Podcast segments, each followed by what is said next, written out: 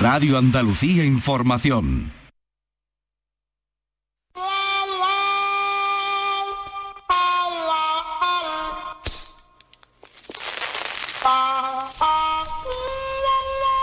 Aquí comienza el flexo de Paco Rellero.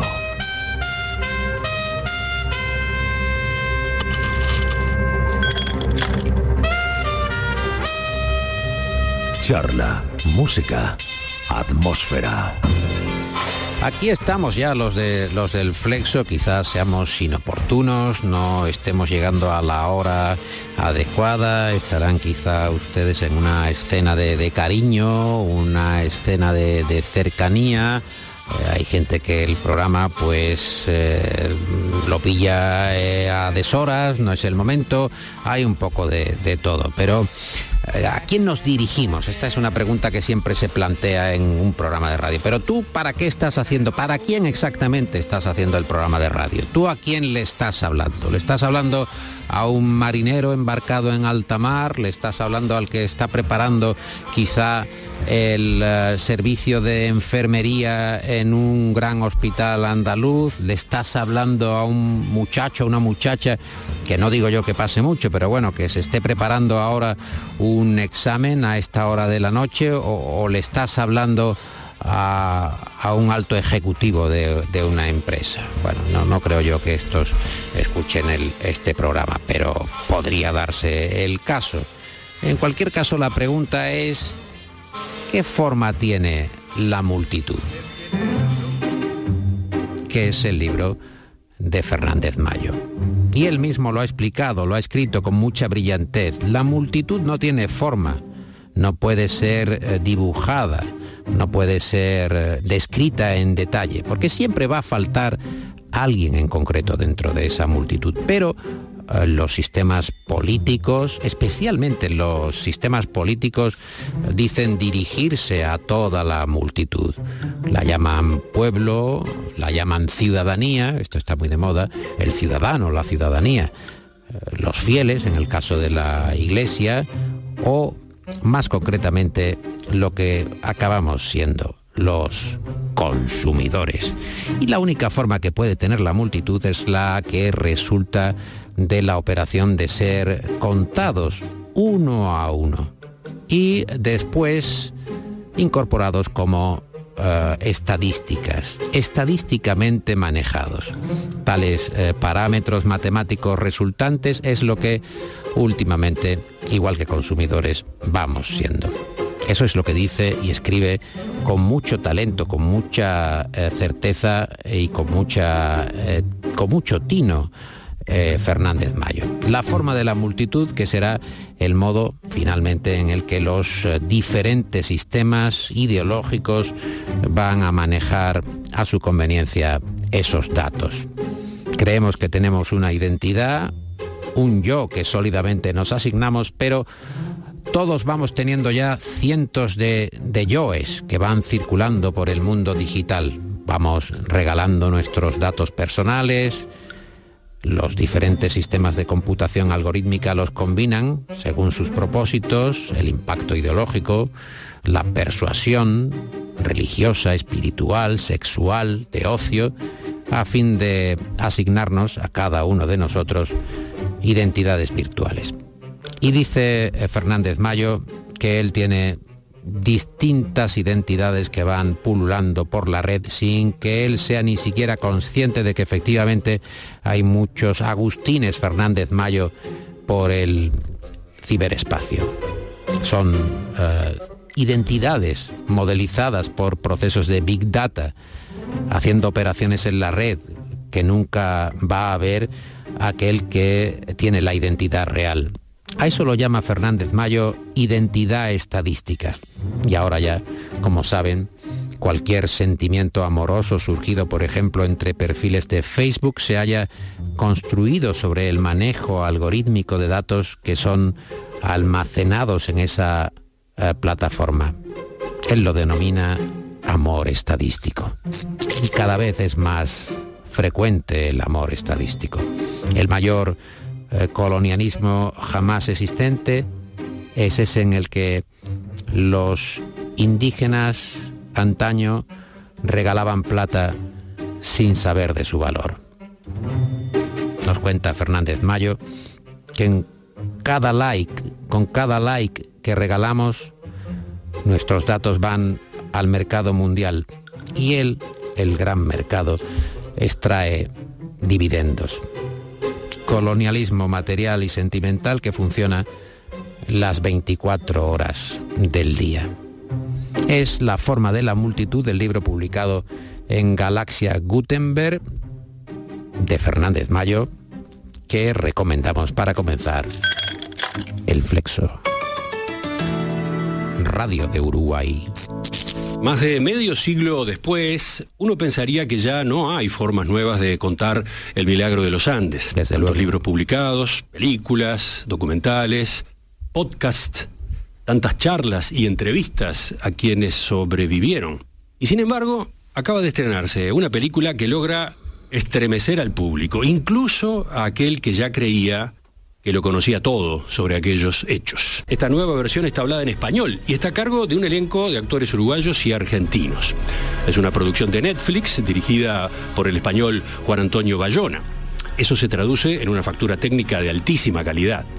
Desde los primeros minutos, con una reproducción del accidente aéreo impactante por su realismo, la Sociedad de la Nieve conmueve al espectador, en particular cuando muestra lo que implicaron aquellos 72 días de espera en la montaña.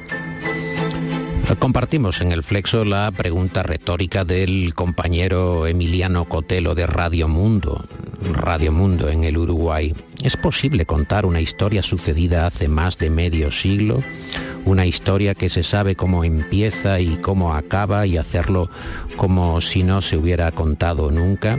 El 13 de octubre de 1972, un avión turbohélice de la Fuerza Aérea Uruguaya, con 45 pasajeros, se estrelló contra el Valle de las Lágrimas en los Andes. El avión había partido de Montevideo y a bordo iban jugadores e hinchas del club de rugby All Christians, con unos muchachos del colegio Estela Maris Christian Brothers.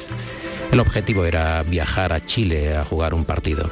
Sobrevivieron 29 tras el accidente, pero después de 72 días, por las consecuencias del propio impacto, las temperaturas o los aludes que sufrieron, solo acabaron sobreviviendo 16.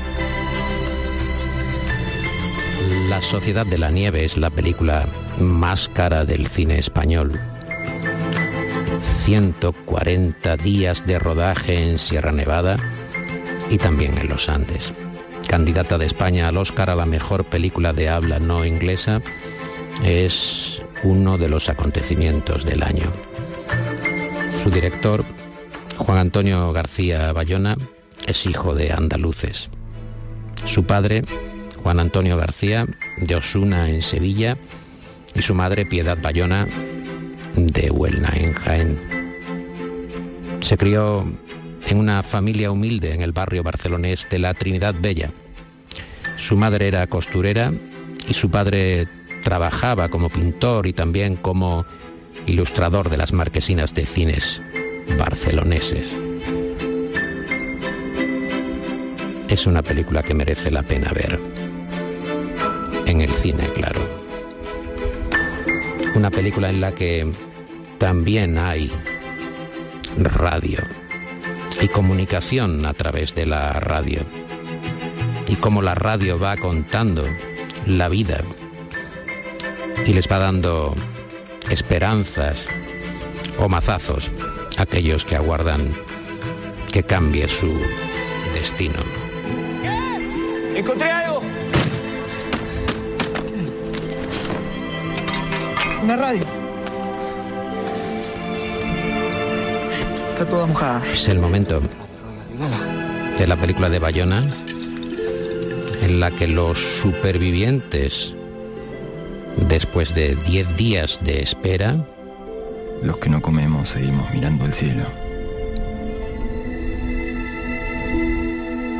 Esperando una señal. Ya han empezado a practicar la antropofagia y encuentran una pequeña radio, un transistor, intentan coger la frecuencia de alguna emisora de Chile que les oriente sobre su propio futuro que desconocen. Un poquito más. Es cuando tratan de conseguir algo de información. Perdidos, devastados, sin ningún tipo de esperanza. Agotando los recursos físicos, heridos, golpeados, cobijados en parte del fuselaje del avión después del impacto. ¿Qué es eso? Dale. Es una película fácil. Emocionante, en la que vemos como el ser humano llega hasta el límite. Es entonces cuando escuchan por la radio que el Servicio Aéreo de Rescate chileno los da por muertos. Una radio que decimos encuentran en los restos del avión. Acaba de finalizar la búsqueda del avión uruguayo siniestrado en los Andes con un grupo de revistas del Old Christian. En los 10 días que ordena el protocolo, se realizaron 66 misiones de búsqueda y rescate con 17 aviones de la Fuerza Aérea Chilena, así como aeronaves de la Fuerza Aérea Uruguaya y Argentina, sin ningún resultado. La búsqueda se reiniciará a comienzos del año próximo, cuando el deshielo permita mejor visibilidad para hallar los restos del desastre. El Servicio Aéreo de Rescate de Chile informó que en 34 accidentes aéreos ocurridos en los Andes jamás hubo sobrevivientes. Una pausa comercial y volvemos con otras noticias. ¿Cómo es la radio? Las malas noticias y luego eh, la, propia publicidad que parece que, que llega para anestesiar la circunstancia sin tener en cuenta absolutamente eh, fría la radio eh, para incorporar la publicidad al margen de lo que esté pasando en una tragedia, en una peripecia humana como la de los Andes o en cualquier otra circunstancia de cualquier otro oyente. Pablo Bierzi, ¿qué tal? ¿Cómo está? ¿Qué tal le va? ¿Qué tal Paco? Un placer estar hablando con ustedes. Es un placer para nosotros que el autor de la Sociedad de la Nieve eh, tenga un, un rato para estar con los oyentes andaluces. Usted que, que vivió todo el proceso de formación, no solo la escritura, eh, que se remonta a agosto de 2005, cuando eh, Roberto Canesa y Gustavo Cervino eh, se plantearon, le plantearon también a usted la posibilidad de hacer ese libro que Bayona conoció en el año 2008 y que ha acabado generando una auténtica conmoción. Es lo que se conoce popularmente como un suceso. Es un success en inglés, un suceso en, en español. Eh, qué hermoso es comunicarse en español, qué maravilloso es eh, el juego de acentos que tiene nuestro idioma, señor Bierzi. Eh, comparto totalmente lo que, lo que acabas de decir. Primero te, te hago dos precisiones. Me fascina estar hablando con, Andalu- con alguien de Andalucía porque ahí es donde se rodó, ahí al lado de Granada, en, en- en Prado Llano. Eh, buena parte de, ese infierno que fue el rodaje, un infierno glorioso, yo llamo un infierno glorioso. Eh, después te, referías a, la ola que se generó. Yo ayer hablaba con, con J. Bayona por teléfono y, él- porque siempre hablamos de que íbamos a generar, creíamos que íbamos a generar una ola y yo le dije que en rigor se convirtió en un tsunami, eh, más que una ola.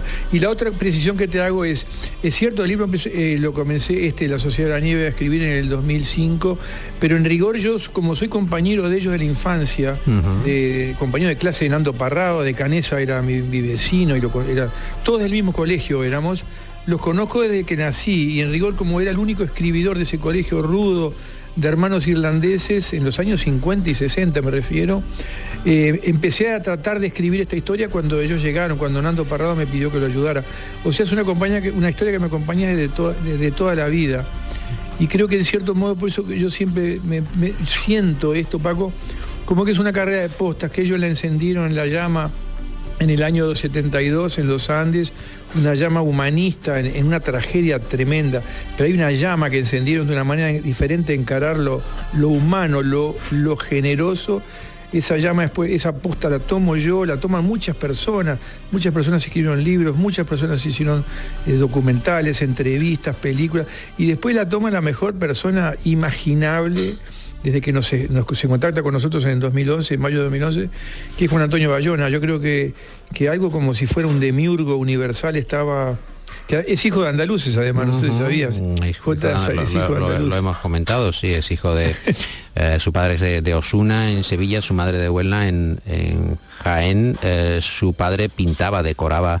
Eh, fachadas de los cines con aquellos enormes carteles, que es una película de cine, Pablo, es una película para ir a ver en el cine, aunque esté pagada por Netflix, pero el espectáculo de la dimensión del paisaje eh, frente a la pequeñez humana hace, eh, a mi modo de ver, necesaria la visión, el visionado en un, en un cine y además en un cine de los de antes, de los que eh, huelen a, buen ambientador. Roberto Canesa, al que ha citado, emprendió la marcha de 10 días para llegar hasta la frontera con Chile y lograr finalmente el rescate con, con Parrado y él explicaba cuál era la base, las bases del comportamiento humano que funcionó en la sociedad de la nieve. Y citaba, usted lo recoge en el libro, a cinco puntos. El equipo, la persistencia, los afectos, la inteligencia y las esperanzas. ¿Cómo se genera la esperanza en una situación tan desesperada, tan desconsolada como esa? Y claramente, eh, Paco, lo que yo, lo que, lo que yo eh, siento, eh, habiendo hablado con, con los sobrevivientes durante tantos, tantos, tantos años, y después, como te decía, y toda la interacción que tuvimos con J. Bayona, que a, su vez con J. Bayona entrevistamos a los sobrevivientes durante 50 horas en el año 2018 y, los y seguimos conversando con ellos. Hay dos que ya ahora han, fallecido, pero había, había 15 de los 16 que estaban eh, vivos y hablamos además con muchos de los familiares. Lo, que, lo que claramente queda, eh, esto demuestra que eso es lo maravilloso de esta historia, es que eh, las ficciones apocalípticas que, que siempre nos plantean como distopías, lo contrario de la utopía, como que en una situación desesperada lo que surge es el hombre como el lobo del hombre. No es real, o sea, acá tenés un antídoto, acá hay un, ejemplo. En pleno siglo XX, el, año, el, siglo de las dos guerras mundiales, o sea, el siglo más cruento, eh, para el ser humano. Acá tienes como una especie de, de, pequeña historia, 45 personas perdidos en el lugar más inhóspito del planeta. Eh, como dicen todos, ellos dicen, la, muerte era la, era la, solución más fácil.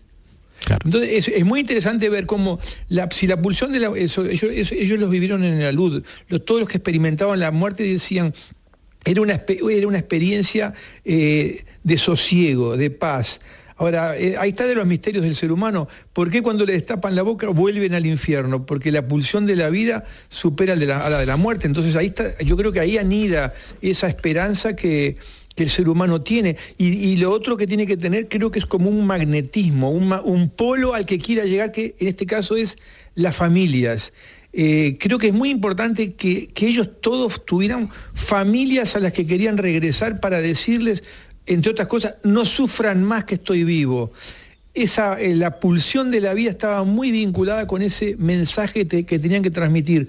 No sufran más, no crean que estoy muerto, estoy vivo. Esa forma de, no rendirse eh, queda perfectamente demostrada, eh, puesta sobre el tapete, cuando usted cuenta la vivencia para llegar hasta el encuentro con el arriero de Canesa y de Parrado y entonces eh, le dice uno a otro, ¿ves aquello? Aquello no está nevado, tú lo ves, ¿verdad? Y el otro no veía nada, pero lo mira a su compañero eh, y dice, yo lo veo porque confío en tu intuición, confío necesariamente en tu intuición porque tenemos que llegar hasta algún punto. Estoy dispuesto a, ir hasta el final, ¿verdad, Pablo? Está muy brillante lo que dices, Paco, muy, muy, muy brillante. Mira, yo le he hablado mucho de eso porque yo también tengo un libro con, que hicimos con Roberto Canesa posterior a la Sociedad de la Nieve que se titula Tenía que sobrevivir. Roberto es un médico muy destacado que se dedica a curar niños con patologías, con, eh, cardiopatías congénitas, congénitas. O sea, se dedica a ser rescatista de niños que la sociedad decretó muertos como le pasó a ellos. Es muy interesante esa metáfora. Y esa, esa escena que tú cuentas Yo le he hablado muchísimo, la hemos hablado con J. Bayona y con Roberto y con Nando, pero muchísimo con Roberto, porque es Roberto. Nando, Nando, está, eh, Nando necesitaba salir porque tenía el, el cuerpo de su hermana y su madre en el fuselaje. Él no podía volver. Y cuando Nando le, le, le, dice que al final, además el lugar donde está filmado es exactamente el verdadero. Cuando le dice, ves allá dos piquitos redondeados Como sin dos nieve", tetitas. A Roberto no le interesa mirar. Sí. ¿Perdona? Como dos tetitas, dice. Eh, dos tetitas, Dos exacto. yo no la palabra. sí. Exacto, dos tetitas, esa es la palabra exacta que dice. Roberto, a Roberto no le interesa mirar, porque es tan distante, es, el, es en el infinito, ¿viste? Cuando el horizonte es como en el final de lo- en, la, en la curvatura de la Tierra, ¿viste? En el final del horizonte. A él no le interesa mirar porque, porque están muertos, pero, di- pero mirando a Nando ve algo que no es humano. Eh, eh, Roberto me dice, yo lo que veía era un titán un titán con una fuerza como sobrenatural, no, no hay nada de magia acá, ¿no? Es que el ser humano eh, eh, se, impone techos que, que perforar, la, la profecía autocumplida, que permanentemente podés perforarlos, perforarlos. Roberto observa Nando y se da cuenta que si bien es dificilísimo y que si bien es muy probable que se mueran, ca- tal vez ir detrás o ir junto con ese titán eh, le da una chancecita de salir. Es, una, es, es muy sutil, es muy, eh, eh, es muy fuera de lo normal, o sea, por eso que es inusual que hayan llegado y, y- y todos los montañistas dicen que es imposible. Bueno, es imposible, pero acá fue posible, o sea, es imposible, es, es imposible porque hasta ese momento había sido imposible. Es lo que digo, la profecía autocumplida. Es imposible atravesar los Andes a- a- eh, caminando eh, sin equipamiento y muertos de hambre desde hacía 70 y- se- Desde 62 luego, días Desde luego, sí. hasta que, hasta que fue posible. Entonces, eh, el ser humano es, está limitado por todas esas profecías autocumplidas o, o son más bien convenciones que nosotros nos formamos para eh, poder funcionar en sociedad. Yo creo que, que nosotros vivimos eh, rodeados de convenciones que, que se pueden eh, romper. Y la primera convención es que el hombre es en, en la peor situación imaginable se torna egoísta. No, acá demuestran que se torna generoso y bondadoso. Eh, ¿Lo pasó usted bien en Andalucía? ¿Va a volver pronto, ah, Pablo? ¿Se lo pasó usted bien? o Porque decía que era como un infierno la filmación, pero entiendo que por Granada, eh, en fin, lo atenderían como, como Dios manda, como es debido, ¿no? Lo pasé ma- maravilloso, eh, Paco. Andalucía me, quedé perdidamente enamorada, tengo amigos, me, hice amigo eh, del, dueño de la finca donde rodamos, de amigo de, de José Enrique, eh, un periodista del diario Ideal de Granada. Lo pasé maravilloso. Lo que fue un infierno fue el rodaje. Pero el rodaje era, era un infierno por- porque no podía ser de otra manera, Paco porque se hacía, eh, había tres sets, como tú bien sabes, uno en la altura, casi a, a 2.800 metros, otro a 2.000, que era un hangar gigantesco que tú lo, lo habrás visto, Sí, también, era sí. efímero. Eh, estábamos en plena, en plena temporada de ventiscas, nos agarró el calima con, que nos tenía toda la nieve de amarillo de- con, el, con el Sahara, de- con la, la- la arena. Eh, estábamos en plena pandemia del COVID y estábamos con los chicos, como se rodó cronológicamente, con los chicos eh, pasando hambre adrede, aparte de eh, todo muy, muy controlado por médicos, nutricionistas, nutricionistas, pero éramos 320 personas en una situación donde eh, pasábamos para Pablo mu- muy, sufrido, no por, como, no por la tensión, es por, el, rodaje en sí, para tener el momento de gloria al final del día cuando veíamos las imágenes y percibíamos que habíamos alcanzado eh, la piedra filosofal, que es eso artístico que te devuelve todo lo, que te compensa todo el sufrimiento del día, el frío, el temor, todos con, con, con mascarillas. Y yo, yo observo las imágenes, todos con mascarillas y todos congelados, porque había que estar congelado para que se transmitiera la, Sí, la la sensación, sí, ujú. Eso para Bayona es clave, porque si tú, como dice él, si, si sos realista, llegas a la esencia, y si llegas a la esencia, llegas a la verdad, y eso es universal. Entonces yo, momento- agra- yo Sí, sí, Pablo, dígame, dígame, dígame. no, yo agradezco que hayamos sufrido, eh, eh, pero en el rodaje, Andalucía es lo máximo. Yo estoy perdidamente enamorado de Andalucía. Incluso le digo a mi mujer que quiero volver para recorrer todos los mismos lugares, incluso para Dollano, incluso el, el apartamento donde yo estaba, pero sin eh, esa, eh, eh, es, esa tarea pendiente que yo llegaba a mi, a mi, habita- a mi hotel, a mi apartamento a las 9 de la noche con, con nevada, cuidándome, estaba solo, vivía solo, cuidándome para no patinar, para no partirme una pierna, ¿viste? Porque aparte yo soy mucho más veterano que ellos, Eh, con temor de no agarrarme COVID. eh, eh, ¿Cómo de veterano, cómo de veterano es usted, Bierzi? Me interesa que me lo explique. Porque aquí veteranos, 1900 aquí de todo hace ya 50 años también, ¿eh? no se crea usted. Aquí va pasando el tiempo eh, y todo el mundo va cumpliendo almanaques. Yo tengo un taco ya, un taco de almanaques. O sea que, en fin. ¿Qué que es un taco, Paco? Un taco, pues taco- cuando se van acumulando los almanaques, ya sabe usted que queda el, el borde, el final del almanaque y ya vamos eh, sumando almanaque tras almanaque. Por eso un taco es un montón de almanaques, muchos Es juntos. un montón de... eh, Muchos, a ver, yo te digo- muchos. ¿Usted cuántos tiene? No ¿Cuántos la- no almanaques digo- tiene? ¿Cuántos semanas que esté? te- bueno, yo soy contemporáneo, coetáneo de, de los chicos, o sea, Claro. tengo la misma edad que Nando Parrado. Yo nací, nací en 1950, o sea, nos criamos en los 50 y los 60, imagínate, y los 70, esto fue en el 72.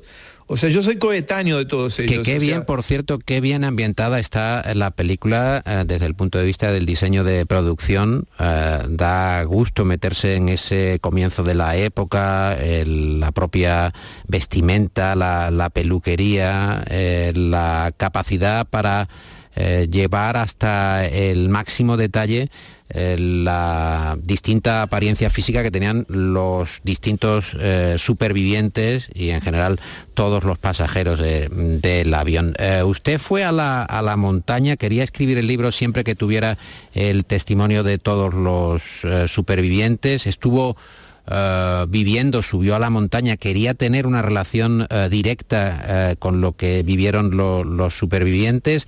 ¿Qué, qué estado eh, anímico presentan ahora ellos? ¿Cómo les ha ido la vida en general? Es buena pregunta. Sí, yo fui a la montaña en el año 2000 2006. La única parte del rodaje que no acompañé a J. Bayona fue a los Andes, porque los Andes, desde mi punto de vista, esto soy yo, Paco, porque hay sobrevivientes que van todos los años y desde mi punto de vista es bastante peligroso, eh, yendo o con helicóptero o, o a caballo eh, o, o a pie. J. Bayona incluso fue una, una oportunidad, fue a pie. Para mí es muy peligroso, a diferencia de, de- de Sierra Nevada.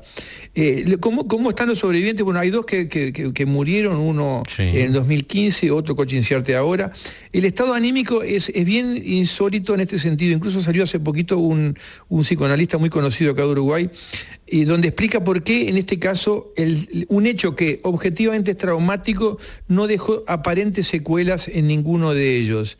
Y la, explicación eh, que da este psicoanalista, que yo creo que es así, es eh, primero que ellos hicieron el propio duelo o elaboración del trauma en los 72 días. Fue muy largo el, el proceso, muy largo. Y eso, eh, generalmente los hechos traumáticos no son tan largos. Entonces, ha- hay algo como que es inédito para los que estudian el trauma. Y el segundo elemento que, dicen los psicoterapeutas, porque yo no soy psicoterapeuta a pesar de que me fascina, es que lo que hubo, que a diferencia de otros, por ejemplo, no sé, sobrevivientes de las guerras, eh, ellos comparan con ellos, que no sé, hay hubo una guerra acá en América, que es la guerra de las Malvinas, donde, donde muchos de los, de los veteranos de Argentina que perdió la guerra eh, se suicidaron, muchos. eh, anormalmente respecto a las estadísticas. ¿Por qué en este caso no? Porque fueron recibidos en la sociedad, o sea, fueron se reincorporaron en la sociedad y fueron bienvenidos por la sociedad, bienvenidos. No es el caso de que, de que tengan que ocultar nada, sino por el contrario. O sea, y yo creo que esta película es lo que buscamos, y yo desde que, como, como amigo de ellos y como amigo de los que falle- de los que murieron, que estoy escribiendo, como te dije, del año 73 de esto, que en el año 2002 hice un pequeño ensayo que se titu- titulaba Nosotros los otros, que era desde el punto de vista de los muertos. Es como que, que, que ellos pertenecen, que ellos pertenecen a, la- a la sociedad de los vivos, a nosotros, a la sociedad civilizada, y aportan un elemento nuevo. No solo que se reintegran, sino que aportan esa experiencia para que, nos, para, su- para que sea un ejemplo superador para nosotros, para que sea inspirador. Yo creo que eso hace que eh, no solo, eh, porque eh, otra cosa que dicen los que analizan el, trauma, es que el trauma es tal, el trauma lo produce algo físico, algo, un hecho, un accidente, un golpe, una. pero, pero el otro elemento y clave para que el trauma exista es que tú no lo puedes recordar. El trauma es una puerta que está bloqueada. El trauma, para hacer trauma, para perturbar tu existencia, es una puerta cerrada.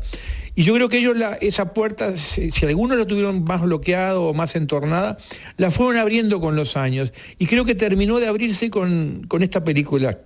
Paco, creo que terminó de abrirse completamente y por eso yo los veo que todos los sobrevivientes y están fascinados y los familiares de los que fallecieron están como reconciliados con la vida y con, lo, y con la terrible tragedia de perder un familiar veinteañero en, en la flor de la vida cuando vos estás en potencia, no, estás no se manifestó tu vida, sino que está todo, es como un capullo que todavía no abrió, es, tremendo. Y todo esto que parece muy pequeño, porque son 45, 51 años, tiene mucho simbolismo, o sea, yo creo que, que eso es lo que hace que esto se ha convertido en un tsunami, esta película, y es que, que todos en cierto modo tenemos algo parecido, no en la escala eh, desmesurada de lo que ocurrió. Es como un lente de aumento que, te, que todo es exorbitante. Pero nosotros en, en nuestra escala, sacándole el lente de aumento, también tenemos esa necesidad de reconciliación. También queremos creer que tenemos un, un fondo generoso a pesar de, este mundo que aparentemente nos lleva a, la gratificación instantánea, o a pesar de que este mundo vemos todos los días, no sé, el terrorismo, guerras surrealistas, inconcebibles para el siglo XXI, XXI, sí, invasiones, una cosa que vos no podés creer, uno no puede creer. Entonces, creo que esta, esta ventana que te muestra el ser humano en su esencia, que es generosa, que es bondadosa, que cuida de los heridos, que es, que es misericordiosa, que se anima, se atreve a, entregar su propio cuerpo si muere para que el otro pueda seguir con vida, con la bandera de la vida, atravesar las montañas y llegar a la casa para decirle esto fue lo que pasó. Creo que ese es un mensaje de que hay bondad detrás del dolor más terrible. Es eh, Pablo Bierzi, el autor de La Sociedad de la Nieve, el relato de los sobrevivientes de los Andes, 50 años después del accidente, que está a la mano eh, de eh, nuestros oyentes en las librerías, especialmente en las librerías, también en Internet, en la editorial Al Revés. Es un libro que merece mucho la pena. Eh, que ha sido la inspiración, la base, la base argumental de la película de Bayona, La Sociedad de la Nieve, la película más cara del cine español, 140 días de rodaje en Sierra Nevada y también en los Andes. Es un gusto que nos atiendas desde Uruguay. Pablo, le mandamos un, un abrazo en la noche andaluza y esperamos verle pronto por Granada o por cualquier punto de nuestra geografía. Muchas gracias Paco, vuelvo a decirte que, he quedado eh, prendado de los andaluces, conocía al presidente de la comunidad, los ministros, o sea, eh, eh, no tengo palabras para, para agradecer a la generosidad y a la sabiduría de los andaluces. Interrumpimos, amigos oyentes, este programa para ampliar la información que les adelantamos hace unos minutos, porque ya se conoce la identidad de los dos jóvenes sobrevivientes del avión uruguayo que se estrelló hace 71 días en los Andes. Se trata de Roberto Canesa y Fernando Parrado.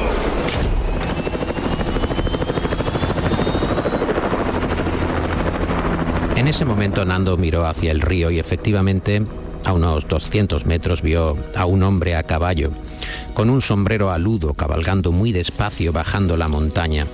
Los dos, Canesa y Parrado, comenzaron a gritar como descosidos mientras Fernando Parrado también saltaba y agitaba los brazos.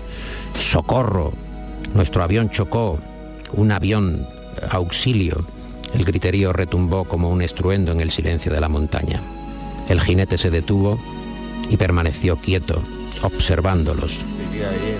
Ellos seguían saltando y gritando, simulando las alas de un avión con los brazos y repitiendo la palabra avión, hasta que Nando se hincó de rodillas y juntó las manos en señal de súplica. ¿Qué hacemos con todo De pronto, el jinete continúa la marcha e instantes antes de que se vaya la luz, grita una palabra que Nando y Roberto identifican claramente a pesar del ruido torrentoso del río. Mañana. Aprietan los puños, levantan los brazos y miran al cielo celebrando. Dijo mañana, ¿no es verdad? preguntó Roberto. Yo lo oí, no tengo dudas, respondió Nando. Mañana volverá. ¿Por qué? ¿Por qué nos va a abandonar? Mañana vendrá a buscarnos. Bueno, mi querido, te voy a decir los nombres de los chicos. ¿Tú me escuchas? Reiterámenos dos veces cada nombre, por favor. Dos veces cada nombre. Roberto Canesa. Roberto Canesa. Gustavo Servino. Gustavo Servino. Eduardo Strauch. Eduardo Strauch. Álvaro Manchino. Álvaro Manchino. Fernando Parrado. Fernando Parrado. Antonio Vicentín. Antonio Vicentín. Pedro Algorta. Pedro Algorta. Alfredo Delgado. Alfredo Delgado. Roy Harley. Roy Harley. José Luis Inciarte. José Luis Inciarte. Ramón Sabella. Ramón Sabella. Javier Metol. Javier Metol. Carlitos Miguel Páez, mi hijo. Carlitos Miguel Páez, mi hijo.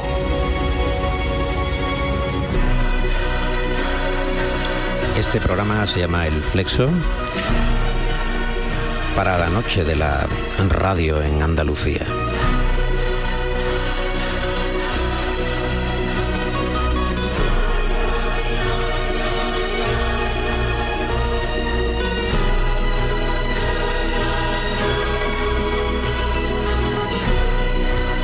Busquen un cine y vayan a ver La Sociedad de la Nieve.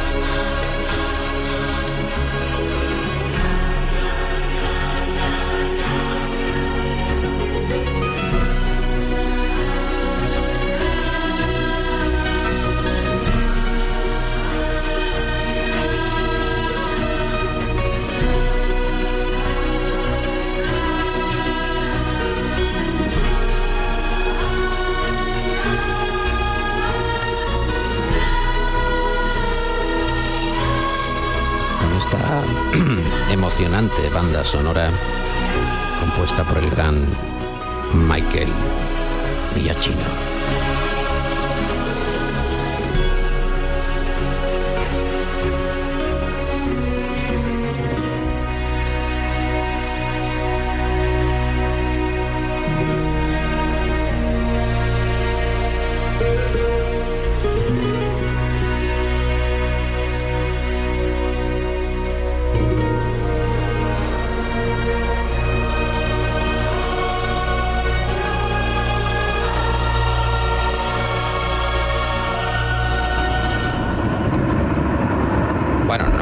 Vengamos andando desde, desde los Andes, pero ha sido una entrevista muy intensa, ha sido eh, muy amable el señor Bierzi eh, y todo el recorrido de la Sociedad de la Nieve. Pero nos gusta pasear a estas horas de la noche, ya saben, siempre nos, gu- nos gusta saber qué es lo que está ah, sonando, qué pueden estar escuchando también de otro tiempo, del pasado, en alguno de los vecindarios cercanos a la emisora, esta emisora de Canal Sur Radio en la isla de la Cartuja de, de Sevilla. A ver qué hay ahí, qué se está escuchando, aquellos maravillosos años me parece que es lo que escucha esta señora, a ver qué escucha. Aquel verano de 1970, mi hermano se compró un coche. A mi hermana la aceptaron en la universidad. Y Winnie Cooper y yo nos besamos en serio bajo las gradas en la fiesta del 4 de julio. Las cosas estaban cambiando. A veces parecía que el mundo entero estallaba con nuevas ideas, buscando nuevas experiencias, mirando con nuevos ojos. La adolescencia no siempre es una visión agradable. Nos quiere. No hay duda de que nos quiere. No hay duda. ¿A nosotros? ¿Por qué a nosotros? ¿Por qué a nosotros? Era el grito de batalla de los chicos de 14 años. ¿Por qué a nosotros y por qué a nosotros no? Que también es una pregunta muy recurrente en esa edad. De aquellos maravillosos años, esta reflexión, este segmento de esa serie que hizo las delicias de muchos y donde se podía escuchar crecer sucede en un latido. Un día estás en pañales y al día siguiente te vas. Pero los eh, recuerdos de la niñez permanecen contigo todo el camino. Yo recuerdo un lugar, un suburbio, una casa como muchas otras casas, un patio como muchos otros patios y una calle como otras muchas calles. Recuerdo lo duro que era crecer en aquel lugar y sobre todo recuerdo lo duro que fue dejarlo.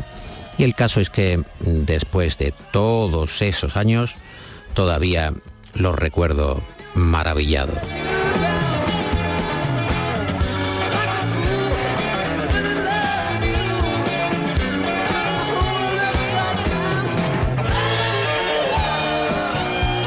La guitarra de Eric Clapton abriéndose paso en la noche de Andalucía.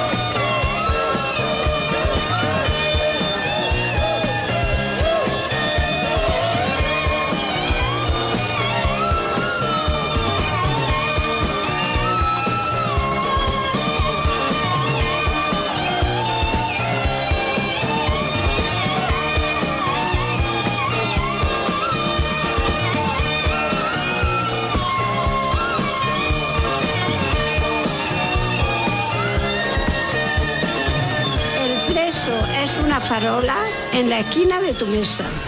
No tiene cama en ningún sitio. Y esta noche en el Flexo tenemos la suerte de que eh, Pachi Dígoras, el humorista gráfico, el viñetista, al que pueden seguir a diario o casi a diario, por no ser eh, absolutamente tajantes, tanto en Sur como en el diario El Mundo. El cuestionario Proust y Pachi Dígoras que da un pase al frente.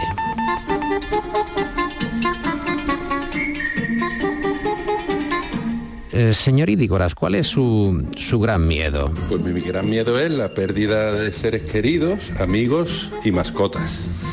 ¿Y su idea de la, de la felicidad perfecta? ¿Tiene alguna idea de la felicidad perfecta? Sí, es una cosa muy simple. Estar con la gente que quiero, viendo un cachito del mar. ¿Lo hace con asiduidad? Pues sí, porque me he venido a vivir justo al lado de un cachito del mar que veo por la ventana. O sea, que ve el mar a diario. Sí, a diario, a, diario. Cuando no me voy a Madrid, sí lo veo, sí, a diario. ¿Cree que esto puede levantar envidias en la audiencia?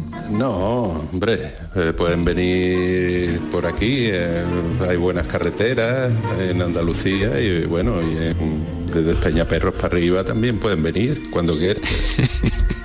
tiene abierto el mar, ¿no, Pachi? El mar está abierto 24 horas, no tiene ningún problema de, restricción. Sí, sí, sí, por ahora es gratis ir a la playa y mirarlo, por ahora, por ahora. Por ahora, ¿cuál es su rasgo más característico? Pues yo creo que es la paciencia, que tengo mucha, que es heredada de mis padres, que por cierto tuvieron mucha paciencia para, para educarme a mí, y por eso la he heredado, creo. Ellos fueron pacientes y usted también lo es. ¿Cuál es el rasgo que más le desagrada de, sí mismo? Bueno, es que delego poco en el trabajo y eso mm, al final pues resulta agotador. Estoy aprendiendo a delegar más en la gente y a ver si así me vivo un poquito mejor, con menos estrés. ¿Y su mayor extravagancia? Bueno, tengo muchas, ¿no? Pero creo que la mayor extravagancia es que mojo el sándwich mixto en el café. El sándwich mixto es el sándwich con jamón y queso, como supongo que sabréis. ¿Y hay alguna reacción en su entorno? Eh, ¿Se lo han llevado detenido en alguna ocasión por esto? ¿O ¿Lo ha eh, reprendido el alcalde de su localidad? ¿Ha pasado algo civilmente, me refiero? Sí, ah, ah, hubo una convulsión en, en el último pleno del ayuntamiento que Paco de la Torre sacó un bando que lo prohibía mojar el sándwich en el café, pero bueno, yo lo hago a escondidas ahora. Bueno, eh, teniendo en cuenta que lo hace a escondidas, no sé si eso le afecta en su estado de ánimo. ¿Cuál sería, ah, Pachi, su estado de ánimo actual en estos momentos, a esta hora de la noche? Eh, yo diría que feliz con la batería a medias. Con la batería a medias. O sea que Pero es una cuestión vital, es eh, por la hora, ya cuando pasan las 12 de la noche usted está como, eh, bueno, una vaca sin cencerro, que decía Almodóvar. ¿Es usted más no diurno, sé si es más la- nocturno? ¿Cómo es usted? ¿Más diurno, más Pues nocturno? cuando, cuando era joven era nocturno. Ahora que no soy tan joven ya soy más diurno, ¿no? Mm. Y bueno, pues lo, soy feliz, pero bueno, tengo mis achaques y mis momentos depresivos, supongo, como todo el mundo. Pero en general, feliz. ¿Y cuál considera que es la virtud más sobrevalorada? ¿Quizá la, la castidad? Esa está muy sobrevalorada. Si lo hubiera dicho antes, igual la pongo. Pero bueno, te voy a decir que es tener pelo en la cabeza, que no, eso no es mérito de nadie, ¿no? Es algo genético. Pero eh, ¿se valora, usted cree que en demasía el hecho de que la gente tenga buen pelo? Eso cotiza, o cotiza exageradamente. Se alaba el pelo, pero no es mérito de la persona, ¿no? Es mérito de a lo mejor de los ADN transmitidos generaciones generaciones. Igual habría que felicitarle al tatarabuelo, no a, a esa persona. ¿En qué ocasiones recurre a la mentira? Hombre, esto te supongo te lo dirá todo el mundo que es para no herir a las personas. Sí, el... el- A Hacienda nunca le miento, haz, por ejemplo. Ajá, Hacienda Porque nunca le por, por la cuenta que me trae. Por la cuenta, está muy bien visto esto de la cuenta contra Hacienda. De Eh, la cuenta, claro. La cuenta, ¿qué es lo que más valora de sus amigos? Hombre, yo con mis amigos lo que quiero es que pasármelo bien, ¿no? Entonces lo que más valoro es el humor, que como dijo Mingote, es no tener miedo a pensar. Muy buena la cita de, de Mingote. Y ya sacó a Mingote, de Mingote, que ya sacó a Mingote, que es el patriarca de todos los dibujantes humoristas gráficos. Que por cierto dijo Picasso que el mejor dibujante que había en España era Mingote. Hmm. Eh, ¿Cuál es la cualidad que más le gusta en un hombre y cuál la cualidad que más eh, le gusta en una mujer? Puede contestar simultánea o separadamente la cuestión. Aparte del humor, que como te he dicho es la cualidad de los que más me gusta de mis amigos, añadiría la bondad. Y de una mujer, obviamente, pues, pues lo mismo que un hombre. Eh, ¿La bondad no está bien vista en nuestra vida actual, Pachi? Yo creo que sí, que sí cotiza, sí cotiza en estos momentos, encontrarte con una buena persona, pues para mí cotiza mucho, sí. ¿Y, y quién es el, el gran amor de, de su vida, Pachi? Pues mira, el gran amor de mi vida se llama Inma y la conocí en el colegio y todavía me aguanta. O sea que, vamos, hay que ponerle un, un altarcito por lo menos. ¿Qué talento eh, le gustaría tener? Pues mira, a mí me gustaría ser delantero centro del Málaga. ¿Cree que reflotaría el equipo? Sí, porque porque tengo cualidades. Lo que pasa es que no me gustaba entrenar como Romario. Me gustaba un poco salir y eso. Y, y en, en aquella época no se entendía, ¿no? Eh, ¿Cuál considera que es eh, su gran logro? Vivir y pagar las facturas haciendo dibujos, ¿no? Eso todavía me sorprendo, yo a mí mismo, ¿no? Mm, Y a veces me pregunto ¿cómo, es posible que con un lápiz tenga yo para comer y incluso mis sobrinos cuando eran más pequeños y me veían dibujando todo el día, me decían regañándome que parara de dibujar ya y me pusiera a trabajar.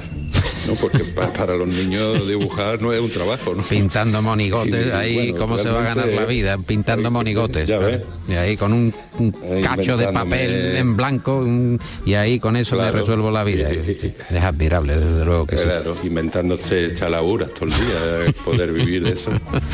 Pues también es bonito, ¿eh? Desde luego que sí. ¿Quién, quién es su héroe de ficción preferido? Mortadelo. ¿Qué hacemos con Filemón? Y Filemón también. Filemón, claro, porque Filemón hay que No, tenerlo. Filemón también, Filemón también. Eh, ¿Qué es lo que más detesta, Pachi? Bueno, ahora mismo lo que más detesto son las guerras, ¿no? Que hay, sobre todo que afectan a, pues nos afectan a todos, pero sobre todo a los niños, a las personas indefensas que no tienen culpa de nada. Y por último, y agradeciéndole mucho la, generosidad y la disposición para atender al, al flexo, eh, ¿cuál es su lema? ¿Tiene algún lema con el que se maneje en la vida? Algunas veces digo que mi lema sería no te tomes en serio. A ti mismo, vamos. No a ti, sino no a ti, Paco, sino que no, no nos tomemos demasiado en serio a cada uno, ¿no? Yo, yo no me había dado por aludido porque, eh, como decía eh, Vale. Pla, eh, cuando decían aquello, dice, ¿habla usted en serio o habla en broma? Y él decía, pero es que hay alguna diferencia en la vida. Claro que sí, que Pla era, era, era muy listo. Pla, Josep. El flexo abre caminos nuevos bajo las estrellas. Vamos allá.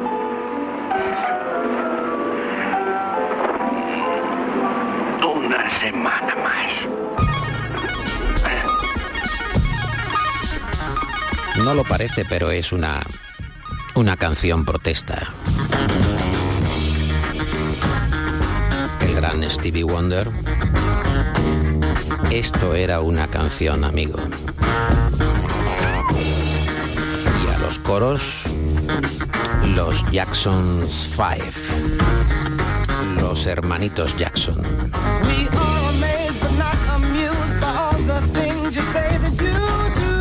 Dices y no haces.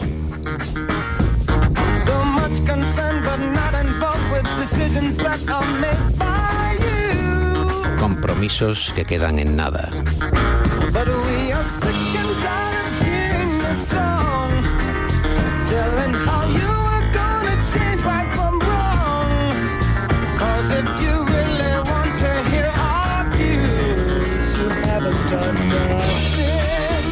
Hecho, no has hecho nada. La canción cumple 50 años.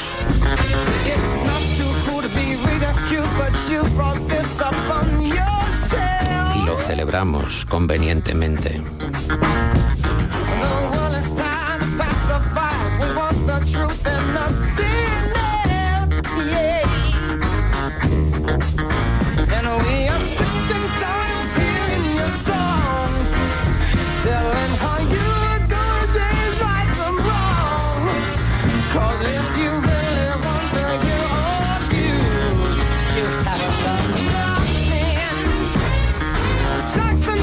Suene toda la banda. Que suenen los Jackson 5.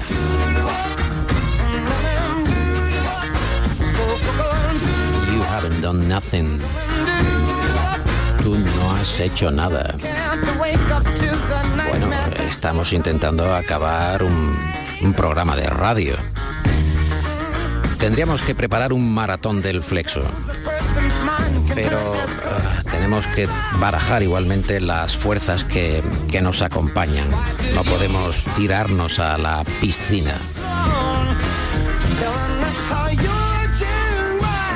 Ni estar contra la realidad, porque los programas, desde que comenzó la radio, tienen obligadamente que acabar.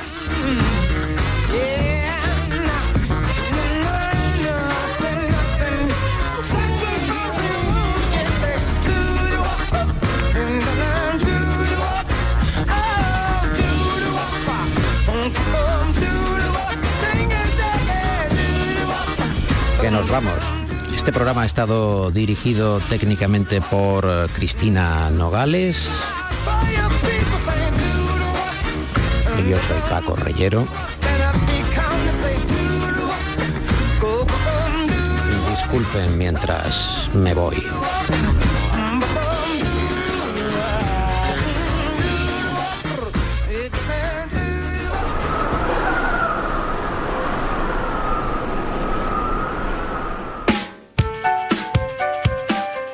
Flexo es un programa escrito y presentado por Paco Reyero para las noches de radio en Andalucía. Las cuñas de publicidad son obra de la agencia Genaro y Asociados. Más que una agencia, una banda integrada por los hermanos Genaro y David Gallardo, Pepe Rosales y Salva Gutiérrez. Yo soy la voz del Flexo. Voz natural, voz humana, voz que acaricia. Nada que ver con las voces recreadas por inteligencia artificial. Y les doy a todos ustedes las buenas noches, con el deseo de verles por aquí mañana a la medianoche. El Flexo, de lunes a jueves en la medianoche en Radio Andalucía Información.